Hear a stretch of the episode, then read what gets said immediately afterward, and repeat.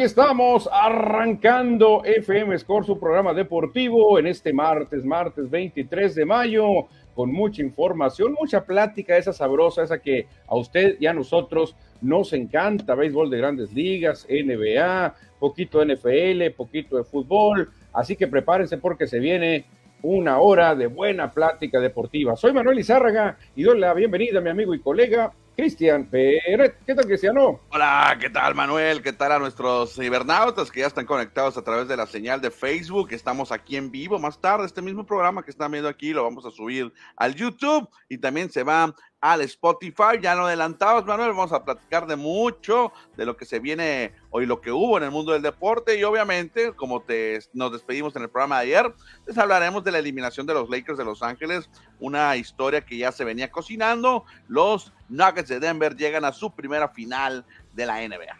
Sí, definitivamente, Cristian, mucha pieza. Hay que decirlo. Hay que reconocer a un rival porque eso te da también tu clase a ti. Si tú reconoces a tu rival, quiere decir que tú eres grande también. Porque hay rivales que eh, ponen pretextos, hay rivales que dicen, no, fue culpa del árbitro, fue culpa del clima, no culpes a la noche, no culpes a la playa, como diría Luis Miguel. Aquí no fue culpa de nadie. Fueron mejores los Nuggets de Denver, definitivamente. Y los Lakers, pues dieron hasta de más, Cristian. Nadie esperaba, nadie esperaba que llegaran hasta la final de la conferencia. Realmente había otros equipos como los Grizzlies, como los Phoenix Suns, como los Warriors, los campeones, que estaban por encima de Lakers. Así que yo creo que Lakers se va así eliminado de una fea manera, pero no deja tan mal sabor de boca para el equipo que juntaron, que realmente estaban en el sótano ellos. Sí, recordando que los Lakers tuvieron que irse hasta el play-in para meterse a la postemporada. Lo lograron ahí con encabezados, sí hay que decirlo, por LeBron James, por Anthony Davis, pero no les alcanzó.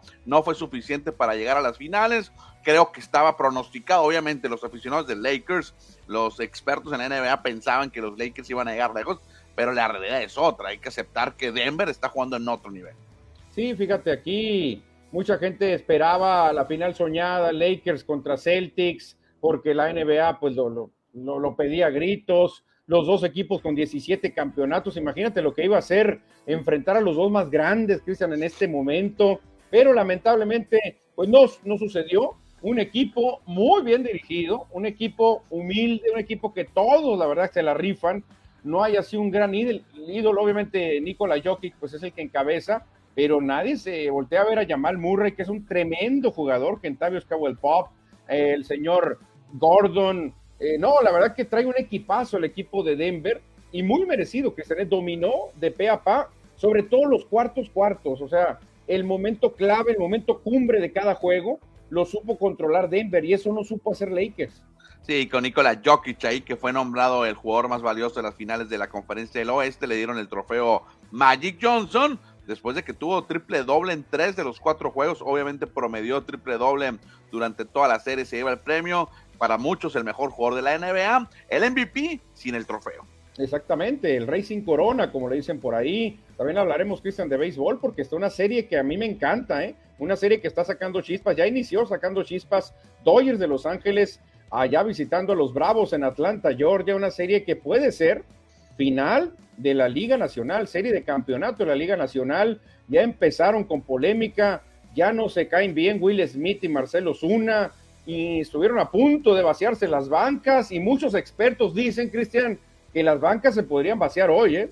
Oh, pues hay que estar muy pendientes del duelo entre Dodgers que están visitando a los Bravos de Atlanta allá en Georgia. Invitamos al auditorio para que se comunique con nosotros, mande su mensaje, su saludo, su comentario y aquí lo vamos a leer, así es que ayúdenos con un like, con un compartir, con un share para que más gente pueda ver este programa y pueda unirse con nosotros. Exactamente, Cristian. También ahorita haremos una mini encuesta, mini pregunta. En Estados Unidos, en redes sociales, y aquí en México también anda muy de moda, este, un atractivo que tienen allá nuestros vecinos del norte, que es el Monte Rushmore, que es donde están cuatro expresidentes de los Estados Unidos, de los más emblemáticos. Pero la moda es que ¿Qué jugadores de tu equipo estarían en el Monte Rushmore? Y mucha gente pues ya está poniendo, ah, mis cuatro Lakers serían Karim, Magic, Kobe, West. Ok, mis cuatro Dodgers, pues estaría eh, Sandy Koufax, Kershaw.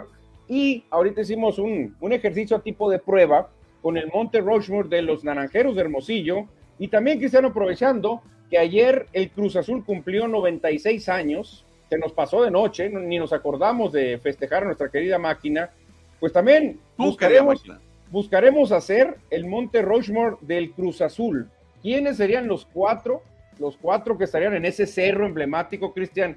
está muy interesante. En Estados Unidos ahorita todo mundo quiere hacer su monte con los cuatro más emblemáticos de la historia. Ah, bueno, ahorita por supuesto lo comentaremos y lo estaremos compartiendo aquí con el auditorio. Así es que ya estamos a punto de arrancar con toda la información hoy. Exactamente, porque el umpire ya empieza a sacar la escobetilla, limpia el plato y dice, vámonos al play ball.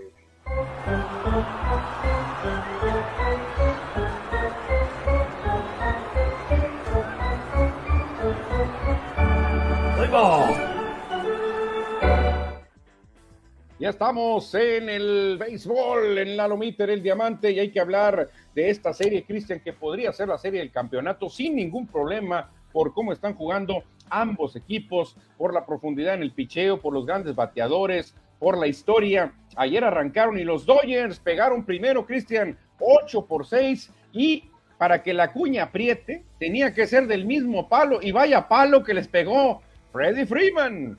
Sí, Freddy Freeman que toda su carrera previa a llegar a los Dodgers jugó para los Bravos de Atlanta, la que fuera su primera casa allá en Georgia, un cuadrangular, tres producidas, juego de tres imparables para Freddy Freeman en primera base, que dio esta victoria apretada, ¿eh? porque estuvo cerrado el, el, duelo entre los Bravos y los Dodgers. Sí, la verdad que fue un duelo muy bueno, Cristian, y lo que viene, lo que se viene, porque la verdad, este juego sacó chispas, sobre todo por una jugada polémica donde Marcelo Zuna, que tiene un swing muy especial, ¿eh? tiene un swing fuerte, obviamente, pero él lo prolonga demasiado, Cristian, y al final lo estira con una mano, pero se le va el rollo a Osuna y, no se olvida que tiene un receptor atrás. Entonces, le pega un tremendo mazazo, Cristian, a Will Smith, que sonó incluso en el video, pero tremendo golpazo le pega con lo grueso del bat. Afortunadamente le dan el casco, pero Will Smith se quedó muy enojado, algo le grita, a Marcelo Zuna, se regresa el jugador de los Bravos y se hacen de palabras, Cristian. Will Smith estaba muy enojado porque él considera que ya debería haber aprendido a lidiar con esta falla, porque dice Will, no es la única vez que ha golpeado, ha golpeado a muchos más, dice, entonces es muy peligroso, dice Will Smith, porque aunque tenga uno casco, el golpazo es durísimo. Sí, creo que aquí sí se equivoca Marcelo Zuna. Sabemos la reputación que tiene Will Smith y su carácter, su forma de jugar, eh, no saludar a jugadores rivales. Eh, lo vimos en el Clásico Mundial con Randy Rosarena, pero la imagen es clara y Will Smith yo creo que justificadamente tiene la razón. Yo creo que Will Smith tiene la razón en esta ocasión. Eh, Marcelo Zuna, el oso, tiene que aprender porque sí es peligroso esos tipos de golpes en la cabeza. No, claro, Cristian. Y luego Tú sabes, el poder que tiene Marcelo Zuna es muy fuerte. Imagínate un mazazo que viene con todo el swing y que te caiga en la cabeza. Aunque tengas casco, Cristian, te va a atarantar, te puede mover ahí las neuronas. Por eso se enojó tanto Will Smith. Y él dice, yo no me enojo, está bien. Le pasó como accidente, pero le ha pasado muchas veces. Dice, ha golpeado a muchos compañeros receptores. Por eso estoy enojado, dice Will Smith. El problema es que Osuna no creo que corrija ese defecto de la noche a la mañana, que se tiene que empezar a poco a poco modificar su swing, si es que lo puede hacer, porque ya uno sale con un swing y toda la vida batea con ese swing, muy difícil modificarlo y que, que no te afecte. Yo creo, y muchos expertos que siguen esta serie piensan que se pueden vaciar las bancas otra vez, ¿eh? Pues hay que estar muy pendientes. El juego de los Dodgers y Bravos es a las 4.20 de la tarde. En una hora más estará arrancando el duelo allá en la casa de los Bravos en Atlanta. Y esperemos, esperemos que no se vacíen las, las, bancas y que Marcelo Zuna se tranquilice y que cambie ahí su forma de batear. O si no, Grandes Ligas va a tener que tomar cartas en el, en el asunto, ¿sí? Claro, claro, Cristian, porque aunque tengas casco, el golpe fue muy fuerte. Se oyó ¡pac! Se oyó el golpazo y rápidamente se ve la cara de Will Smith enojadísimo porque se ve cómo estira mucho el bat de Marcelo Zuna y así tiro por viaje, cada swing que haga le va a estar pegando al receptor, ve todo lo que estira el bat que para atrás, obviamente le pega y con la parte más peligrosa del bat. Sí, imagínate que fuera un catcher más alto como un Mark Withers o un catcher, eh, un Kellen Jensen en su tiempo, pues también le pega de lado en el oído. Imagínate que le peguen el oído, puede haber consecuencias muy graves, Cristian. Yo creo que alguien tiene que hablar con Osuna o la misma liga tomar ahí pues cartas en el asunto, decir, oye, señor Marcel, corrija su swing porque está siendo muy peligroso como termina a la hora de, de hacer el, el, abanicada. ¿eh? Se puso calientito entonces el duelo, la serie entre Dodgers y Bravos. El que anda calientito, Cristian, es el de la mosca, porque ayer lo volvió a hacer una producida más, se fue de 4-1, pero lo que llamó la atención, Cristian, fue el atrapadón que se, que se montó en la tercera base, Isaac Paredes, que hasta en el top 10 a nivel Estados Unidos lo mencionaron, Cristian, en ESPN sale como creo que la, atrapada número 4 o 5 de la jornada, el lance de Isaac Paredes. Buena actuación entonces del hermosillense Paredes, conectó ese imparable, esa producida importante para los Rays, pero la clave fue esa jugada defensiva en la esquina caliente. En ese mismo juego, Randy Arosanena conectó cuadrangular, ¿eh? También ya llegó a 11 jonrones en la temporada el México cubano Randy Rosarena, que obviamente trae al equipo de Tampa Bay caliente con otra victoria ayer ante, ante Toronto. No, la verdad que muy bien, Cristian. El, el, tercera base hermosillense, Isaac Paredes, se lanza, se levanta, mete el tiro picado y saca por medio paso a Vladimir Guerrero Jr., que no lo podía creer. Él pensó que iba a llegar quieto, pero no tiene la mejor reacción Paredes para levantarse, hay que decirlo, porque obviamente es corpulento, hay que decirlo, pero el brazo lo tiene muy educado, Cristian, tiene una bazuca y eso le ayuda. Él se lanza, ahí cuando se levanta hay unos terceras bases que lo hacen de manera instantánea pero Paredes tarda en levantarse un poquito, pero luego mete la bazuca y pum, pone fuera fácilmente a, Vladimir. ¿eh? Buenos dotes defensivos de Isaac Paredes, que surgió aquí en Hermosillo, en la Liga Buitos Unison, de la de Hermosillo a las grandes ligas. Otro jugador que está candente, Cristian, tenemos que mencionar a Luis Arraez, este toletero de los Marlins, que está teniendo un temporadón, Cristiano. Ya presume 60 imparables, 60 imparables y solamente ha abanicado 19 veces, o sea, le han marcado strikes abanicando solo 19 veces en lo que va de la temporada, increíble. ¿eh?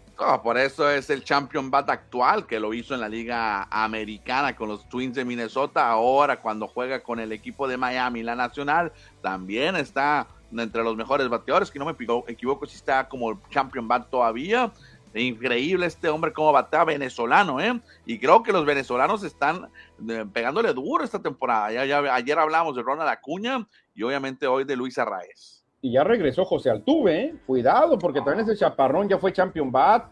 Venezuela, Cristian, calladito, pero está mandando una calidad a las grandes ligas tremenda, ¿eh?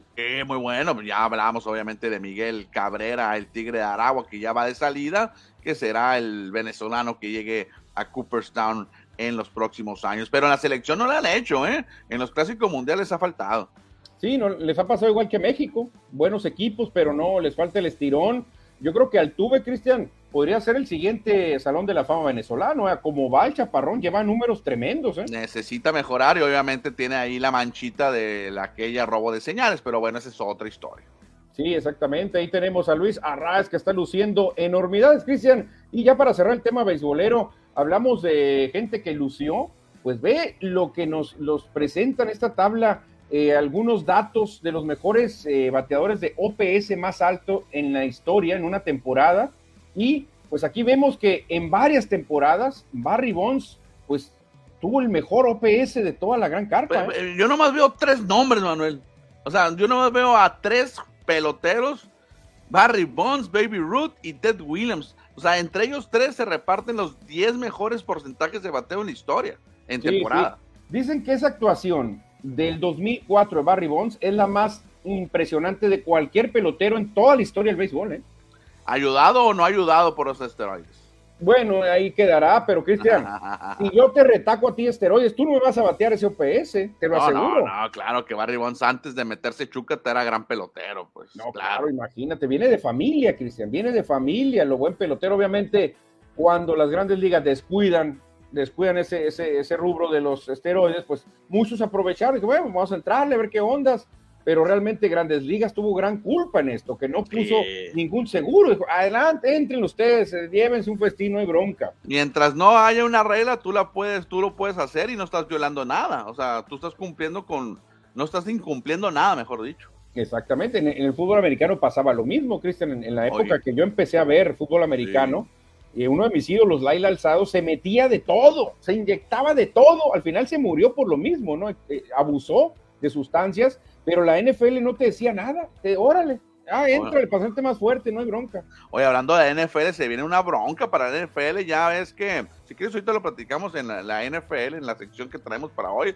pero va, se vienen más broncas para otros jugadores, ¿eh? Por mira, por apostarle, pero bueno. Uy, ay, ay, qué feo está eso, Cristian, porque todo mundo quiere librarse de eso. Y antes, Cristian, de cerrar el tema beisbolero, pues viene un tema que está pues, llamando mucho la atención en redes sociales, eh, sobre todo hablando del famoso Monte Rushmore, que no sé si viene en un formato que no se puede leer, creo, ¿no? Sí, creo que no lo puedo ver, bueno, mira. Sí, es que viene en PC, eh, aquí estoy viendo que es en PCD, fíjate, es un formato de Photoshop. Voy a tratar ahorita de, de corregírtelo. Pero, Espérate, deja ver si lo puedo. Déjame ver si hago una, una vernetada aquí. ¿verdad? Sí, sí. es, una, actividad que están haciendo en, Estados Unidos de tratar de poner a las cuatro caras más importantes de un equipo, de una franquicia.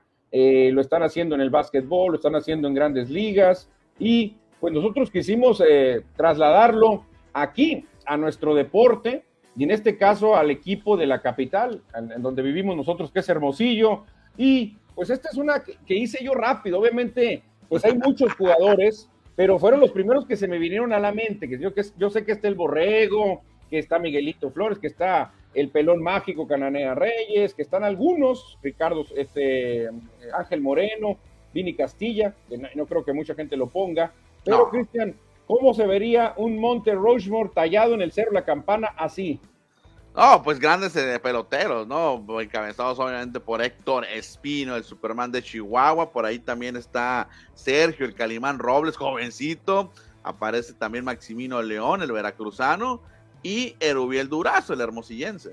Sí, exactamente. Fíjate, ahí está el Monte Rochemore, que se me vino a la mente. Obviamente, eh, mucha gente va a decir, oye, no, pues mejor mete Ángel Moreno, tuvo mejor actuación. Miguel Flores o el Borrego Sandoval por este ahí está, abierto el primer Monte Rochemore que se me vino a la mente, Cristian. ¿A quién metes y a quién, a quién sacas de aquí?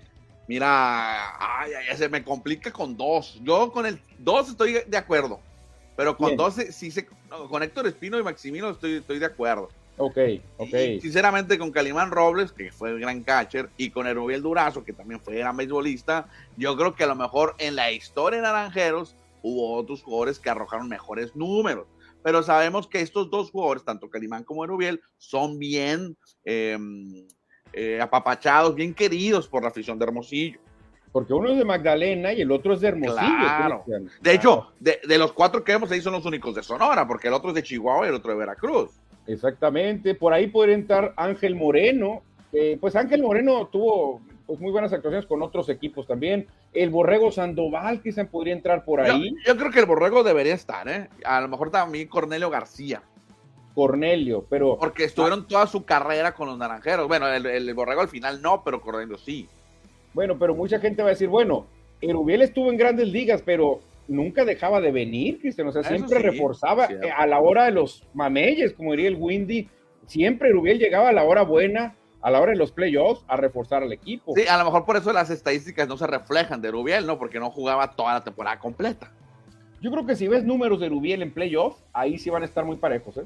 bueno, pues los dejamos a estos cuatro, mal, dejamos a estos cuatro entre los cuatro naranjeros de la historia. Sí, fíjate, no sé qué les parezca al público.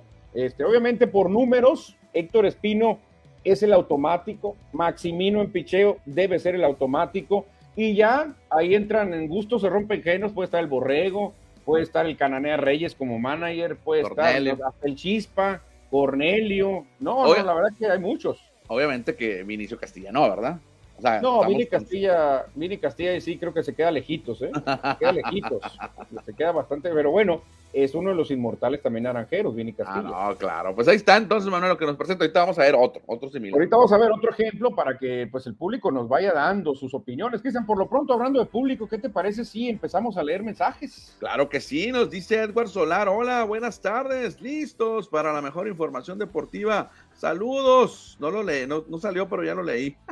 Ahí está, ya salió, ya salió, ahí está. Llegan dos mensajes de una persona. Tú léelos juntos, Manuel. A ver, ¿quién se reporta? Es Carlos Morales. ¿Qué juego van a transmitir? Dice Carlos Morales de Chicago y Guardianes o cuál, cuál juego eh, de grandes ligas? Pues van a transmitir todos, dependiendo del sistema de cable que tengas, o si tienes el MLB TV, o si tienes algún otro sistema, puedes verlos. Nosotros no transmitimos ningún juego, no tenemos los derechos. A lo mejor se refiere a imagen también, o que están transmitiendo juegos por televisión abierta. No, no el sé. Domingo, el domingo fue de los Angels contra los Mellizos, donde vimos a nuestro amigo Emanuel Campa. Se, se reporta también José Luis Munguía Cristiano. Saludos amigos, llegando a Score MX, la casa de los deportes. Gracias, José Luis. Edward Solar, gran juego de los Dodgers que vinieron de atrás. Sí, la verdad que los Dodgers demostrando, Cristian, que con lesiones y lo que pongas, es un equipazo, Dodgers. José Luis Munguía dice, ayer llegó la escoba para los Lakers, hoy llegará para Boston, ni modo, lo que vaya a hacerse de una vez, ¿para qué tanta agonía? Un aficionado de Boston lo está diciendo. Oye, Cristian, ayer estaba viendo un dato que, que, no concuerda con lo que me comentaste. ¿eh? A ver. Ayer en una transmisión norteamericana o en un, en un programa de básquetbol americano decían sí. que la espera iba a ser larguísima para los Nuggets de Denver. ¿eh? ¿A poco? O sea, ¿no se van sí. a cambiar los, el calendario? Pues estaban hablando de unos ocho días de espera. No, sería muchísimo, se me hace escandaloso. Así duraron los Rockies de Colorado para llegar a la Serie Mundial contra Boston y fueron barridos 4-0. ¿eh? ¿Dónde lo viste, Manuel? ¿En qué, qué televisora? No recuerdo, fíjate. En una gringa. Después del juego, después del juego de Lakers, se enlazó un canal ahí, empezaron a decir eh, las esperas más largas, las esperas más largas antes de una serie final. Decía Lakers, siete juegos, y pusieron Nuggets, ocho juegos, creo es lo que vi. Sí, dice aquí que iniciaría el primero de junio las finales. Entonces, ¿cuántos? Faltan algunos días, ¿eh? Pues ocho, una semana. Ocho días, es mucha espera, Cristian, demasiada espera. Bueno, si ganan hoy los del calor de Miami, van a estar buenos mi tata para mi nana, van a esperar lo mismo los dos. Exactamente. Pero Un si no se va a siete, ahí van a llegar más traqueteados unos que otros. Exacto, habrá que esperar. También se reporta Felipe Garza Paco, nos dice, saludos, los mejores en programa deportivo, gracias a Felipe Garza por tu comentario y estamos a la orden. Que, fíjate que Felipe Garza es padre de familia de un beisbolista profesional que ya anda allá en la Liga Mexicana de Béisbol y que también pertenece aquí a los Naranjeros de Hermosillo, un jovencito. Ah, mucho talento en Naranjeros de Hermosillo. Felicidades y saludos a Felipe Garza, Cristian. Y felicidades a los Nuggets, que precisamente vamos a cambiar de deporte y nos vamos a las duelas de la NBA.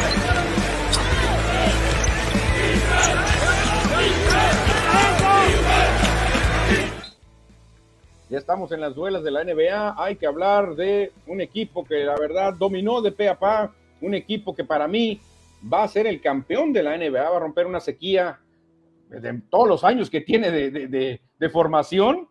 47. Denver, Christian, 47 años y van a llegar a su fin porque no creo que ni Miami, ni Boston, ni, Boston. ni juntos, ni juntos le ganarían a este equipo de Denver, ni juntos. Es, todo se perfila para que Nikola Jokic y los Nuggets de Denver por lo pronto ya están en las finales, ya lo decías, 47 años tuvieron que pasar desde su formación para llegar a sus primeras finales de la NBA. Ayer barrieron. Estuvo cerrado el juego, ¿eh? estuvo cerrado al final, tuvo la oportunidad LeBron James de empatar el juego y mandarlo tiempo extra, pero la falló. No pasa nada, ni modo, ya todos estaban liquidados los Lakers, pero los Nuggets, Manuel, son de verdad estas pepitas de oro que muy probablemente salgan como favoritos. Bueno, van a salir como favoritos en las finales. Yo ya los doy como campeones, Cristian. No voy a decir la frase famosa que dice José Luis Munguía porque luego les doy la mala suerte. No voy a decir la frase que dice, esa frase que dice, pero yo los veo muy fuertes, ¿eh?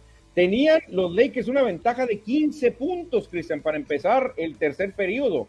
Y en un ratito, los de Denver empezaron, pum, pam, vamos, defensa, triples, jugadas, y en un ratito le dan la vuelta. Increíble lo que hace el equipo de Denver, lo que hace Jokic sin tiempo para lanzar, se pone el balón atrás de la nuca como Larry Bird, tira por encima, 13 metros, vuela el balón y la clava, o sea, increíble lo que hace el, el serbio, un equipazo, Cristian, porque todos cumplen con su rol y no hay que descuidar a un hombre muy importante que él mismo pidió que se le tomara en cuenta. Jamal Murray dice que él pide más respeto para, para su nombre, porque dice que hablan mucho de los Jamoran, de los Trae Young, que hablan mucho de los Demian Lillard. ¿Dónde están ellos? Dice.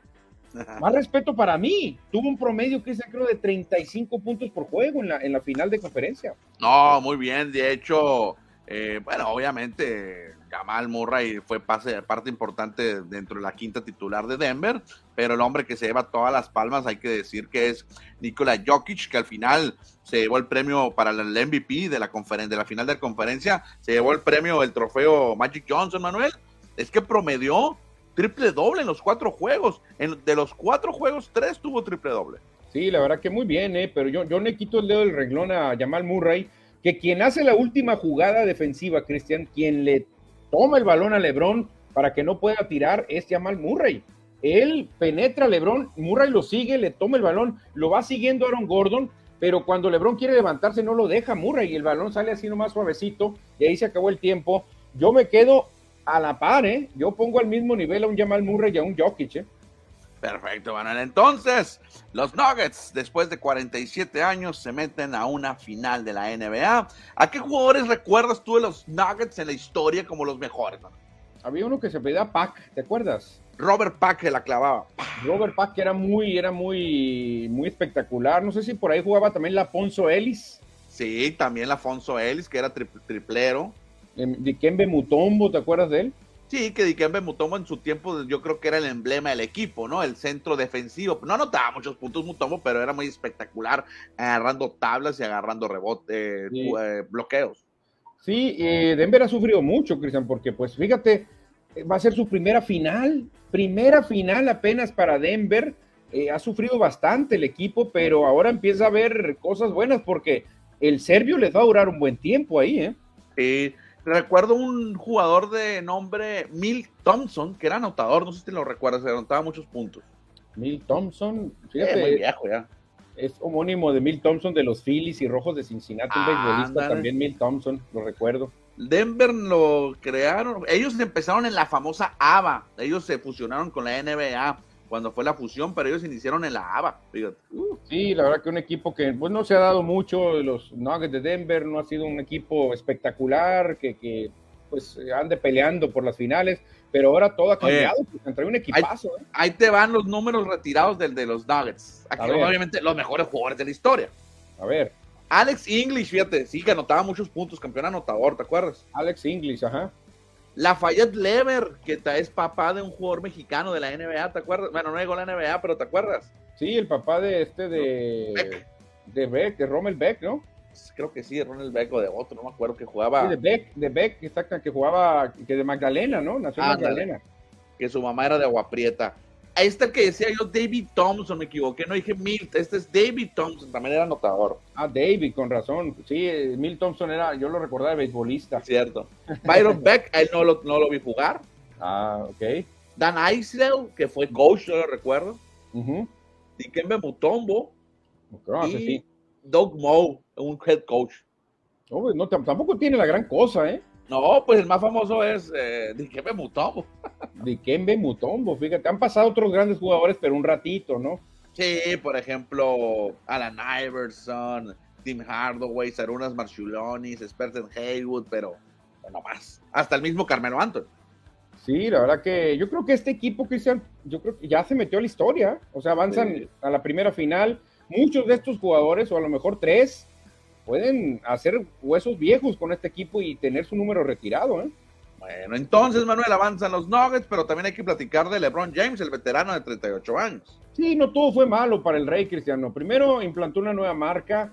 Creo que nunca habían estado en su carrera 31 puntos a la mitad de un juego y LeBron es lo que hizo. Claro, se cayó en la segunda mitad, ya no traía gas, pero aparte, pues pasó la cifra de 8 mil puntos, Cristian, en la historia de los playoffs dejando, pero muy lejos, a su más cercano perseguidor.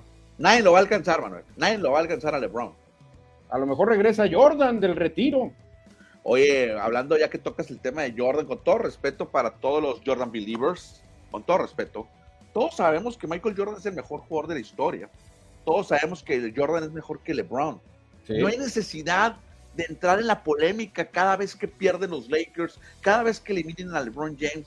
Yo creo que queda fuera de contexto meter a Jordan en la, en la plática. No sé por qué existen los que meten en la plática quién es mejor, son los Jordan Believers, los aficionados de Jordan. Los, los, demás, nadie lo toca. ellos mismos son los que sacan a relucir esto. No entiendo yo, ¿eh? Pero Cristian, eh, fíjate que eso lo pensamos nosotros, que con todo respeto ya estamos medio viejos, ¿eh? Medio, no, no voy a ser tan cruel.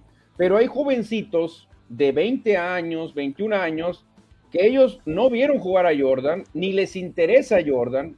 Ellos vieron a las nuevas generaciones y ellos tienen argumentos para decir que LeBron James es el verdadero Goat, porque no, vieron, no vieron, ah, a, a, Jordan. Se entiende, pero tu abuelito, mi abuelito, mi bisabuelo, tu bisabuelo, van a decir que Pete Russell y Will Chamberlain son mejores que Jordan. Entonces es cuestión de generación. Pero ya, ya los aficionados de Jordan, los Jordan Believers, deben de entender que Jordan es el mejor de la historia y no tienen que publicar, no tienen que decirlo cada vez que eliminan a, a LeBron. Y yo soy anti-LeBron y soy anti-Jordan, pero ya basta de los Jordan Believers.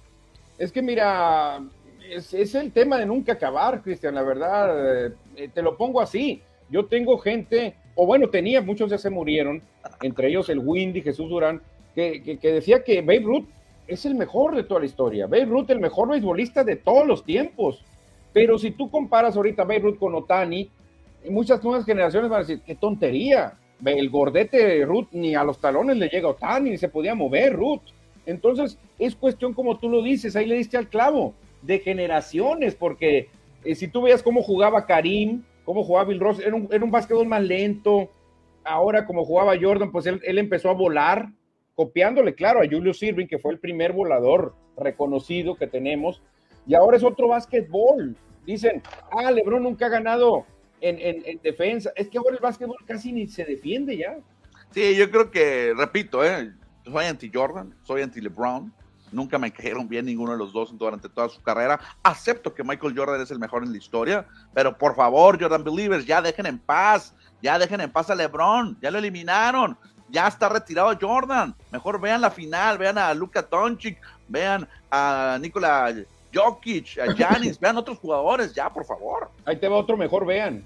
Mejor vean lo que acabo de ver ahorita hace unos minutos, la película de Ben Affleck y de Matt Damon, Air, que está tremenda, Cristian. Habla de la historia de cómo Nike contrató a Michael Jordan, todo lo que tuvo que pasar ahí, sobre todo Matt Damon, para contratar, para convencer a los papás de Michael, para hablar con él. El primer basquetbolista que decía, ok, de cada tenis que se venda, venga, chepa acá mi parte. Y dice, oye, oye, Michael, eso no se usa, eso no se hace, ¿no? Pues quiero que se haga. La mamá de Michael es la que promueve eso. Señora Jordan, con todo respeto, le dice, así no funciona el negocio, pues queremos que así funcione. Y así funcionó. Me, la chuté el domingo, también la película, fíjate, la, la, vi el domingo, muy buena, muy buena película ahí con Ben Affleck siendo el dueño de, la marca Nike. Eh, Matt Damon es el promotor, el que busca, ¿no? A, los jugadores. Muy suave porque como son eh, tres personas básicamente que trabajan para Nike, que son los que eh, convencen a la mamá de Michael Jordan para que firmara con Nike. Sí, porque los alemanes de Adidas estaban durísimos, eh, durísimos. También por ahí andaba Converse, Converse, que traía Magic, que traía Larry, que traía a Julius, al Dr. J.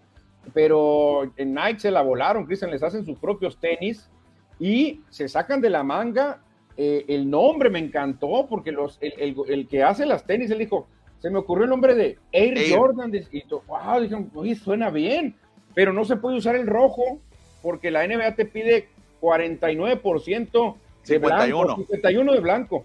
¿Y cuánto multan? 5 mil dólares. Los vamos a pagar, los pagamos, dice, pero eso va a ser. Y fue más publicidad, Cristian, o sea que qué curioso todo lo que, todo se fue juntando, ¿eh? Oye, Manuel, no hay que spoilear, ya es historia, obviamente, lo puedes leer en cualquier parte, pero déjalo para que la gente, el auditorio lo, la vea la película. Sí, yo lo, cierro este tema, Cristian. Vale. Lebron falló los dos últimos tiros que pudieron haber sido el empate ayer y prolongado el tiempo extra y hubiera pasado cualquier cosa. La gente está criticando mucho a Lebron diciendo, Jordan hubiera metido esos tiros. Claro. Yo no lo dudo, Cristian. Jordan de 30 años a lo mejor sí los mete.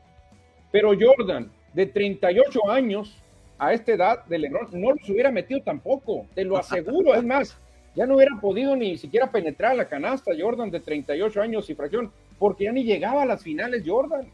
Oye, hay, una publicación muy buena ahorita que vi en Facebook, no, en Facebook, en redes sociales, Dice, LeBron James a los 38 años de edad, y vienen las estadísticas.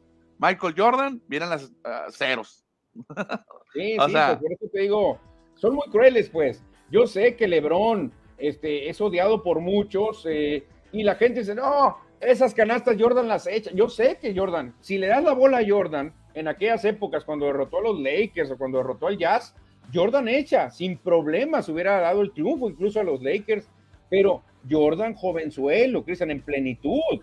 A lo mejor LeBron hace 10 años, no, hombre, acaba con los Nuggets de Denver, los hace ñicos, pero le están pidiendo, Cristian, a LeBron que haga cosas como Jordan a los 38 años, o sea, bueno, es, muy difícil eso. Y sabiendo que son posiciones diferentes, que también hay que aceptarlos, Jordan Believers, que no son la misma posición. No, sí, ya sé, pero ya no es la misma época, Cristian. El LeBron que volvió de un 1-3 allá el 2016, ese era otro Lebron, era imparable. Ni Budala, ni Draymond Green lo no lo paraba nadie. Este Lebron que estamos viendo, que es un Lebron muy acabado. ¿eh? Oye, y anda, tiene la esperanza la directiva de los Lakers que se mantenga otro año con los Lakers, ¿eh? Ya hoy estuvo circulando la, información de que probablemente se quede con Lakers. O que van a buscar que se quede. No, sí van a buscar que se quede. Yo, la verdad, Cristian, te soy sincero, yo soy Laker. Yo no estaría triste si se va. ¿eh? La verdad, yo, yo quisiera que Lakers usara ese, que se vaya LeBron, tenemos una la nota, vamos a invertirlo en, otras cosas, ¿no? Yo creo que yo no estaría tan desagradado si se fuera LeBron, ¿eh? Ah, sabemos que LeBron James no, no es histórico en los Lakers, es histórico en la NBA, en los, en los en el Heat, en los Cavaliers, pero los Lakers no, ya llegó en la parte final de su carrera. Yo creo que ahí, por como dices tú, no me pongo triste si se va a mi equipo. No, no, no, yo no me pongo triste, realmente, como cuando se fue Manny Machado de los Dodgers, yo no te vi triste. No, pues, o sea, jugó una temporada nomás. Es lo mismo, LeBron si tiene un campeonato con Lakers, pero yo no estaría triste. LeBron lo que quiere es esperar a que Bronny, que ya escogió una universidad, ya aparezca en la NBA. Bronny James es el sueño de LeBron, quiere jugar como los Griffey, padre e hijo en unas duelas. Pues ojalá, ¿eh? estaría ahí sí, por ejemplo, pues, aunque juega a los 41 años, pero puede hacerlo LeBron James. Está bien que se espere. No, se mantiene muy bien, físicamente se mantiene bien, pero ya no es lo mismo, Cristian. Estás compitiendo, por ejemplo, Aaron Gordon, el que lo estuvo marcando, es un atleta impresionante, brinca más que él, es más joven, es más fuerte. Se le dificultó mucho a LeBron Oye, y tuvo que estar tirando de tres. Hasta me tocó en algunas jugadas que eh, le tocaba cubrir a Nikola Jokic. Sí, pero no podía. No, no, podía, LeBron, no, imposible. Jokic ahí se hacía se hacía vivito, Cristian, pero pues sí, Lebron ya, ya vemos tirando más de tres, ya no quiere penetrar porque ya no le da tampoco el cuerpo, pero no es un triplero Lebron, ya lo vimos, a veces le sale, pero no es un especialista en triples. Manuel, le damos la página a la final de la conferencia del oeste porque hoy se puede definir el este. Exactamente, Cristian, ahorita a las 5.30, en unas dos horitas más o menos, un poquito menos, el calor de Miami podría barrer a los Celtics de Boston. ¿Tú qué crees? Sí, yo creo que el Miami Heat hoy vence a los Celtics y barren la serie para esperar una semanita a que empiecen las finales. Va a aparecer supertazón con tanta espera, ¿eh? Sí, mucha mercadotecnia a ver durante toda la semana. Pero fíjate, Cristian, si un equipo la tiene más fácil, porque se hablaba de un regreso de LeBron, y yo le dije, no, está muy difícil, está muy difícil porque tienes que ir a jugar juegos a Denver. Pero si un equipo la tiene un poquito más a modo sería Celtics. si ganan este juego los Celtics, el siguiente sería en Boston. Y ya, y, hace, habría muchas posibilidades de ganarlo y ya la serie se podría poner 2-3. Después el juego 6 sería otra vez en Miami y un hipotético juego 7 volvería a la ciudad de Boston. O sea, realmente, si un equipo se puede levantar por el calendario es Boston, pero la clave y el juego más difícil sería este, ganarlo. Oye, también tienen otra cosa extra los Celtics de Boston, porque hay algunos jugadores de los jugadores que están tomando como inspiración aquel resurgimiento icónico que tuvieron los Red Sox cuando estaban también 0-3 en una final de una serie de campeonato ante los Yankees de Nueva York en la Liga Americana y regresaron para ahora convertirse ellos en los primeros en la NBA. Ellos tienen algo motivante de su ciudad algo curioso, algo, algo, algo raro, ¿no? Sí, de hecho, yo estaría pensando en un spot ya con David Ortiz, con Johnny Damon, con Yukilis, con todos aquellos que se levantaron, con un Pedro Martínez, Kurt Schilling, para motivar a estos Celtics. Si ganan hoy, Cristian, está factible todo, ¿eh? porque el siguiente juego sería en Boston y Celtics podría meter mucha presión al hit. Bueno, 5.30 de la tarde es el juego número 4 allá en Miami entre el hit, el calor ante los Celtics. Esperemos, esperamos el resultado más tarde. Exactamente, Cristian. Esperemos que tengamos más mensajes del auditorio, porque ya vi que hay algunas manitas levantadas, Cristiano. Sí, por acá, espérame, eh, déjame lo veo desde el principio. Dice, ah, mira, Felipe Paco, Felipe Garza Paco dice, es correcto tu mención, Cristian. Mi hijo ya debutó con los algodoneros de Unión Laguna esta temporada a los 19. Felicidades, Felipe, por tu hijo. Un zurdito ahí que ya lo, ya lo he visto. Cristian se llama igual que yo, mi tocayo. Ah, mira, perfecto. Nacho Núñez, Cristian, ahí está apareciendo en pantalla el mensaje de Nacho. Ay, no, no, no puse el otro. no, pusiste el otro. Mira, pues, bueno. no importa, ya lo leíste, no hay bronca, no hay bronca. Nacho Núñez, ¿qué dice? Dice, buenas tardes, avecina una gran pelea, el vaquero Navarrete contra Oscar Valdés, de los combates de antaño, de lo mejor, de lo mejor. Esto sí es boxeo al estilo mexicano será la pelea del año. Si los dos salen a soltar metralla, yo creo que puede ser la pelea del año también, o, candidata, porque la de Lomachenko, Heine también es un peleón, pero ojalá y sí, ¿eh? Por acá nos dice Iván Quintero, los Jordan Believers están bien obsesionados con LeBron. Son épocas distintas, solo hay que disfrutar ambas épocas. Allí yo coincido con Iván Quintero. Los Jordan Lovers están obsesionados con LeBron, lo que hace y no hace. Sí, pero sí es cierto, ha pasado mucho tiempo, Cristian. Realmente no se llegaron a enfrentar, pues, o sea, no puedes compararlos porque es otro básquetbol, se juega diferente. Eh, que si hay más defensa ahora, que ahora son más atléticos, que ahora son más nenas, eh, es muy difícil comparar. Jesús Manuel Galvez nos dice, el Titi, ¿dónde está esa película? ¿En qué plataforma? ¿La de Air Manuel? Está en la, está en Amazon, ya ni me acuerdo cuál es. Está en Amazon, está en Amazon. Amazon, Amazon Prime. Amazon Prime está. Saludos al tremendo Titi, que nos mande su comentario también. ¿Qué opina de LeBron? ¿Qué opina de Jordan? ¿Ya vive en Hermosillo el Titi? Ya bien hermosillo, ya, ya, Que lo dejen salir, pues, de vez en cuando. Ya se parece a otros que conozco. No, cálmate, cálmate. Nacho Núñez, joven Cristian, por más que intenté olvidar esa época dorada post Jordan, no se pueden. Tendrías que haberlo vivido en toda su plenitud. Sin Jordan, no me apetece el básquetbol. Fíjate que, así como Nacho, Cristian, tengo muchos amigos que dijeron, ¿sabes qué? Ya la NBA no me, ya no me apeteció sin Jordan. Y creo, Cristian, que yo te soy sincero, yo no era fan de Jordan, pero cuando se retira Jordan ya no, no fue lo mismo la NBA. ¿eh? Fíjate, Nacho Núñez, sí me tocó ver la NBA de Michael Jordan, me tocó verla toda. Eh, la parte final, obviamente era muy niño en los 80 ya cuando ganó los campeonatos me tocó ver la NBA, eh, considerado el mejor jugador de la historia. Y sí es cierto lo que dices tú, cuando se va Jordan, a muchos nos dejó de, de gustar la NBA, muchos dejamos de ver la NBA, dejamos de seguirla, pero creo que ahora, en los últimos 5 o 6 años, ha regresado, ¿eh? a mí, por ejemplo, ya me llama más la atención que antes la NBA. Antes no me gustaba. Es que están saliendo nombres interesantes, Cristian. Están saliendo los Antetokounmpo, los Jokic, los Embiid. Ya estaba Kevin Durant, ahí está saliendo Devin Booker. Ah, están saliendo estrellas nuevas que pues empiezan a hacer el básquetbol muy atractivo. ¿eh? Sí, obviamente vamos a estar enamorados siempre en la época del 80 y los 90 de Michael Jordan, porque es cuando la NBA resurgió. La NBA estaba hecho pedazos, los juegos de las finales de la NBA las pasaban eh, diferidas en Estados Unidos, imagínate en México a lo mejor ni las daban. Después que llega el Magic, llega Larry Bird, llega Michael Jordan, cambió, revolucionó todo y es lo que vemos hoy. Yo me enamoré de la época del Showtime. Para mí no hay mejor época el Showtime de los Lakers. Es mi mejor momento, Cristian. Yo me compraba mis cacahuatitos y mi soda los viernes en la noche y me iba directo al forum, claro, por la tele y qué bonito era ver la voz del forum, ver salir a Magic Johnson, Michael Cooper, AC Green, Byron Scott, toda esa constelación de estrellas. ¿Por qué canal lo veías, Manuel? En Megacable los pasaba. ¿A poco? Que tenía la suerte que pasaba los juegos. No, y a veces eh, tenía que hablar a Megacable para preguntarle, van a pasar por los Lakers, porque a, veces te cuchillaban y metían en los Kings de Sacramento, alguna locura así, ¿no? Entonces, yo hablaba a Megacable, estoy seguro, porque yo, yo quería disfrutar tanto, Cristian, me encerraba en mi cuarto con la soda, los cacahuates, y a ver el juego de los Lakers de Worthy, AC Green, Byron Scott, Michael Cooper, Magic Johnson.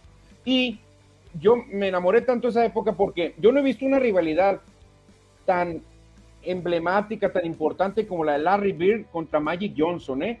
Yo creo que a lo mejor Peyton Manning y Tom Brady le puede llegar. No sé si otra le pueda ganar a esa de Magic Johnson contra Larry Bird. No sé cuál te venga a la mente a ti. No, no, acuérdate que Larry Bird y Michael y Magic Johnson desde el colegial, ¿no? Desde su primer año de novato, que le dan el MVP, el que le dan el Rookie of the Year a Larry Bird, pero él gana el premio de las finales de la NBA. Desde ahí empezó la rivalidad y creo que se enfrentaron sí, cuatro o cinco veces en las finales, ¿no? Sí, creo que sí. Y salió ganador Magic, ganó más finales que, que Larry. Pero yo no, yo no conozco una rivalidad así, Cristian, ¿eh? De costa, primero de costa a costa, de costa a costa. La rivalidad de Peyton Manning y Tom Brady, pues era ahí de Indianápolis a Foxborough, ahí a, Boston. Eh, ¿Qué otra rivalidad se puede poner así tan... Jordan, ¿con quién lo pones? ¿Quién era su Larry Bird quién era su Magic Johnson de Jordan? No recuerdo. Pues no, tenían a los, a los, a los el Pacers, a los Knicks, pero no un, un jugador. Pues. ¿Quién sería? ¿John Starks? Reggie Miller, ¿quién sería el, rival de Jordan? Sí, uno esos dos. Esos dos Isaiah. Isaiah, sí, los, los pistones. Que Isaiah fue muy cruel, dijo. Yo la verdad, te soy sincero, ni me preocupaba de Jordan, yo estaba preocupado por Larry Bird, dijo, y los Celtics. A mí, ese muchacho Jordan, yo ni lo tenía en el mapa, porque a mí no me daba problemas, los eliminamos a cada rato. Edward Solar dice, yo ya la vi, la película de Air, bien por Edward. No, qué bien, qué bien. Iván Quintero es un muy buen punto. No es la misma posición y le piden que a sus 38 haga los mismos que a sus 28. Y aún así, ayer hizo 40 puntos, Cristian. Dice también Iván Quintero, quiso involucrar más al equipo y otros jugadores quedaron a deber, como el caso de Russell, que no apareció en toda la serie. Creo vienen varios cambios para varios equipos de la liga. LeBron ayudaría mucho a los Cavaliers con el equipo que traen y si se podría ya retirar. Imagínate retirarte con el equipo de tus amores. ¿eh? José Medina, saludos de solidaridad. Todos los días los oigo. Saludos a José Medina, Cristiano. Saludos a José Medina, que nos escuchará desde la Soli, desde la colonia Solidaridad, aquí en Hermosillo. Ándale, muy bien, José Medina. Fíjate qué, bien se siente que te manden este tipo de mensajes, ¿eh, Cristiano? Y cerramos, Manuel, con Edward Solar, que dice, hay un documental de ESPN 30 por 30 de esa época, Lakers vs Celtics, que está muy buena. Ah, pues hay que verla. Sí, porque mira, Jordan fue la cara de la NBA. Jordan trajo mucha lana a la NBA. Jordan eh, catapultó el Dream Team, que fue un negocio tremendo en las Olimpiadas. Pero realmente antes de Jordan, Larry Bird y Magic Johnson forjaron los cimientos de la NBA. Jordan no hubiera sido nada sin Larry Bird y Magic Johnson, que ellos eh, crecieron con la NBA. Ellos hicieron que la NBA fuera vista, Cristian, que llamara la atención. Sí, también les recomiendo la, la serie, la serie que hemos comentado aquí, de, la, del Showtime, se, se, llama Showtime, que básicamente se basa en la vida de Magic Johnson, donde crean a los Lakers de los 80, desde que el doctor compra el equipo ante muchas dificultades y van creciendo. Ahí está, ahí se ve la, la, rivalidad Boston eh, y la rivalidad Beard Magic. Él quería copiar, el señor Boss, Jerry Boss quería copiarle a los Celtics porque siempre ganaban, ¿eh? siempre ganaban. Y intenta firmar al entrenador de los Celtics y él le dice, no, tú nunca vas a ganar nada, le, le dice al dueño, ah, pues ya veremos, le dice el dueño de los Lakers y fíjate lo que pasó. Muy buena, muy buena serie. Cerramos el mensaje para ya ir a la recta final, Manuel, pues se nos fue el tiempo. Dice Iván Quintero, aparte uno de los hilos de LeBron es Jordan, por eso usa el 23. Hay un video cuando lo conoce de joven y se le veía toda la ilusión y a muchos parece que odiaron eso se fue Jordan, pero ya estaba Kobe, Shaq, después llegaron LeBron, Curry, ahora Giannis, Luka, el Joker, a mí me sigue gustando. No dejé de ver el béisbol cuando se fue Griffey Jr., te enamoras del juego. Además, no solo es un jugador, dice Iván Quintero. No, tienes razón, pero sí Jordan era algo especial, quizá no hay que decirlo, ¿eh? La verdad que Jordan era algo especial, a mí me marcó mucho Maradona también, cuando se va Maradona, yo también ya dije, bueno, quién sabe qué pase cuando se vaya Messi, Cristiano, algo se va a sentir. Ah, pues Ahí está en Mbappé también. Sí, sí, pero no son de la misma calidad, Cristian, hay que decirlo. Son buenos jugadores, pero no de la calidad de Messi y Cristiano. Eso se cuecen aparte. Seguimos hablando de fútbol, Cristian. Hay que seguir porque el orgullo de Hermosillo se metió una final, Cristian. Fíjate, el Rayo Oscar Raí Villa está en una final y pues la va a empezar a jugar creo que miércoles y sábado va a ser la final el Celajú contra el Antigua por allá en Guatemala. Bien, fíjate que estoy, sinceramente estoy perdido de la información de Rey Villa. Y como no sigo el fútbol de si no sigo el fútbol de México, menos el de Guatemala, Manuel. Pero bien por el hermosillense Rey Villa que metió muchos goles en el torneo. No, le fue bien. Ahora está en la final ya el Celajú contra la Antigua. Miércoles y sábado será el juego de ida y juego de vuelta. Así que Rey Villa, Cristian, te dice: Sé que no te gusta la Liga MX, voltea a Guatemala, te se voltea Guatemala. Y si no cubres a la Liga MX, cubre a la Liga Guatemalteca, Cristian. Así que está la invitación de Ray Villa. Ojalá, pues hay que estar muy pendientes de la final que tenga el equipo de Ray Villa allá en Guatemala y a lo mejor es el regreso de Ray a Hermosillo, a lo mejor. ¿Cómo te querían Ray Villa y Diego Jiménez juntos?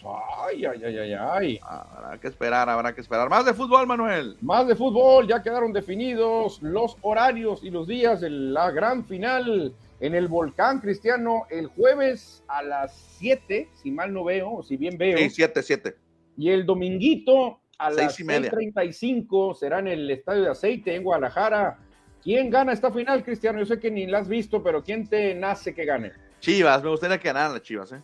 Perfecto, yo creo que para darte la contra tengo que irle a Tigres, no hay otra, no hay otra. Pero no, sin darme la contra, ¿crees que ganar Tigres? Sí, yo también veo Tigres, tiene más, más colmillo, creo que Tigres trae más colmillo, ¿eh? Más colmillo. Tigres.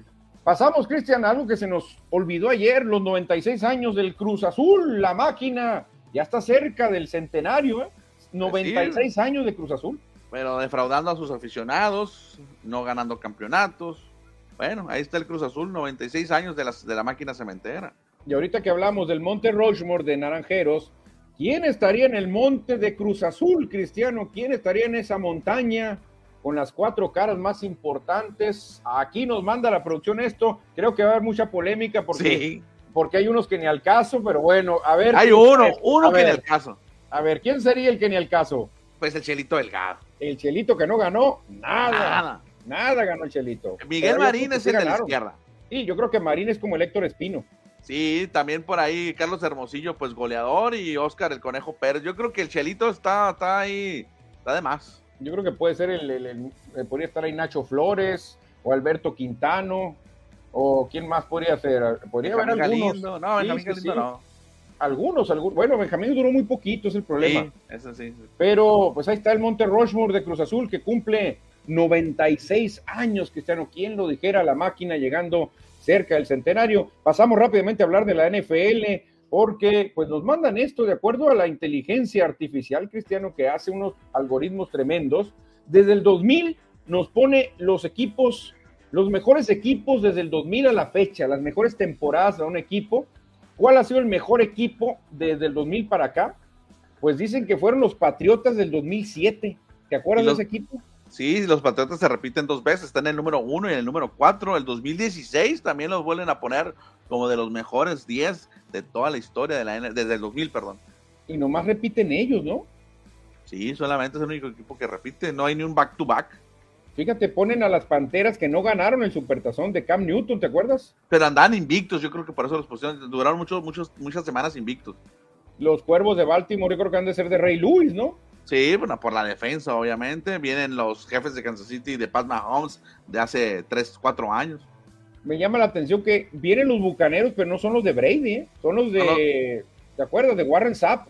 Sí, los defensivos. Sí, los de Warren Sapp que le ganaron a los Raiders aquel supertazón. Es interesante. Y los Águilas de Filadelfia también aparecen ahí, mira, el 2004. ¿Quién estaba ahí en el 2004? El Águila de Filadelfia, ¿quién estaba, eh? ¿No estaba Michael Vick? Donovan McDabb, ¿no era? No, Donovan McDabb, es cierto. Sí, creo que era McNabb el que estaba ahí, que tampoco ganaron Supertazón esa fecha. No, no ganaron. No ganaron. Pues ahí está el dato, Cristiano. El dato que nos manda la NFL es un dato bastante curioso, ¿eh? porque pues eh, es muy difícil sacar a los mejores equipos, pero no, Inglaterra aparece dos veces. ¿eh? Muy difícil, muy difícil esta estadística que nos presenta eh, aquí la producción. Y difícil es, Cristian, lograr lograr algo como lo que hizo David Valdés Moguet en tiro deportivo, Cristian, por allá en Guadalajara. La verdad que logra el primer oro de Sonora en los nacionales con aparte, récord, récord en la prueba de 50 metros pistola libre, categoría 18-23 años. Fíjate que ya arrancaron los nacionales con ADE, ¿eh? Ahora no nos toca hacer sede Sonora, ahora se están desarrollando allá en Jalisco, en Nayarit y Tabasco, le toca ser organizadores, ser anfitriones. Y la primera medalla dorada fue por medio de este muchacho, David Valdés Mouet, en el tiro deportivo. Felicidades para David, que ha ganado muchas medallas para Sonora. Muy bien por David, la verdad que aparte récord en la prueba. Felicidades, Cristian. Y ya hay que cerrar con los últimos mensajes porque ya son las cuatro con uno.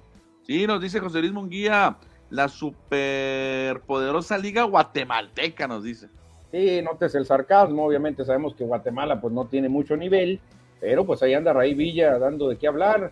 ¿Qué dice José Luis? Voy por doblete de Chivas, campeón tapatío Chivas. Órale, sería tremendo para Chivas, ¿eh? Y José Luis recuerda el Frustra Azul, tu equipo, Manuel. Sí, ya sé, el Cruz Azul que pues, no levanta desde hace mucho tiempo, Cristiano. Tu equipo, porque yo ya no tengo equipo en la Liga MX oficialmente. Ayer no metí la nota, hoy tampoco lo metimos. Otros dos años sin ascenso, Manuel. Dos años sin ascenso en el fútbol mexicano. Ayer pusieron a nuevo presidente y siguen necios que se mantengan los mismos 18. Así no se puede, así no se vale. No, hombre, Cristian, al paso que vamos, nos tocará ver a Cimarrones en primera. ¿Tú, o, tú cómo la ves? ¿Cuánto faltará? Pues yo no sé qué piensen, me gustaría platicar con Juan Pablo Rojo y qué piensa sobre el respecto. Muchos van a decir, mejor me voy, ¿para qué le estoy gastando? ¿Para qué estoy metiéndole dinero si no voy a poder ascender?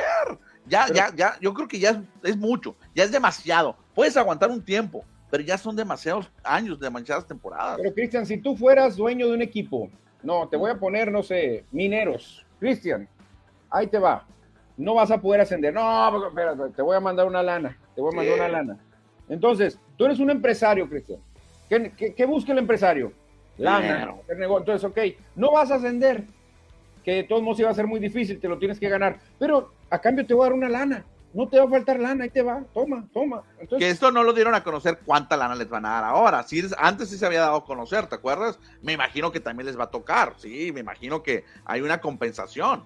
Claro, si no hay lana, Cristian, entonces sí, los dueños de equipos iban a pagar el grito. Oye, ¿de qué se trata? No nos, no das ascenso. ¿Qué ilusión tenemos? Yo creo que la federación tiene que la liga, ahí les va, lanita, para que ustedes paguen sus nóminas, tengan ganancias, sigan disfrutando el fútbol. Y, los equipos que están abajo, el Atlas, el, digo, el, el Querétaro, aquí están soltando lana para que todos tengan buena feria. Pero sí creo que deberían, de, de la federación debería motivar a las plazas de, de liga de expansión por ejemplo, Hermosillo, pues, o sea, la gente, está bien, no hay ascenso, lo entendemos. Bueno, no, lo entendemos porque está mal. Pero bueno, hay que a lo mejor un, partito de, copa o hacer un torneito extra, hacer algo más. Pero no, o sea, la gente también ya no va a querer pagar su boleto para ir al estadio. También se, la gente quiere ver mejor el espectáculo. Yo creo que la copa, Cristian, puede salvar esto, ¿eh? Creo que debe regresar la copa y debe regresar la Copa con equipos que nunca han jugado en ciertas plazas para que los otros equipos se motiven, decir, bueno, va a regresar la Copa, pero si Marrones ya no va a poder tener rival a Pachuca, ni a Morelia, bueno, Morelia está en otra división, ni a este, tiene que tener rivales diferentes. Entonces ahí que entre la terna o el América o Tigres, Monterrey, Cruz Azul, para que entre la motivación. Claro, sí debe ser muy complicado, pero obviamente que los solamente los dueños de la liga de expansión saben eh, los motivos para mantenerse en el fútbol. Si hay un apoyo, qué bueno, pero la gente también se desespera, la afición. No, claro, claro, porque pues es, la ilusión, Cristiano, pero sí, es Una, es una ilusión. o sea, está bien, ganar el campeonato en la expansión es bueno, aunque no haya ascenso, pero ya es demasiado tiempo, pues ya son muchos años. Sí, lo único que puede medio apaciguar esto es la lana, no para la afición, sino para los que le invierten, ¿no? Que son los dueños, decir, señores, ustedes tranquilos, no van a ascender, pero nunca les va a faltar la lana, ¿no? Y con eso. Sí, ahí manténganse, ahí manténganse y emboben a la gente y ilusionen a la gente. Nosotros no, nosotros somos buenos, pero bueno, ahí yo sí estoy inconforme con eso. Oye, llegaron creo que uno o dos mensajes más ya para despedirnos, Cristiano. Ya se dieron varios enfrentamientos con el box Spencer Jr. contra Crawford, nada, nos dice, también agrega, mientras la gente siga comprando ese pobre espectáculo, además tratarán de hacer mejoras, me refiero a la liga muy X, y es que mientras sigamos llenando estadios de la liga MX, así van a estar. Y ya nos vamos, sí, Sí, hasta el juego legal, la famosa frase de José Luis, cantó la gorda, vámonos, que ya se hambre, tiene razón Cristiano, así que vámonos. Vámonos entonces, nos escuchamos mañana miércoles para platicar que el hit avanza a otra final de la NBA. Se va a levantar, se va a levantar el hit. Nos vemos, digo el, Celtics, perdón, Celtics. Te lo firmo.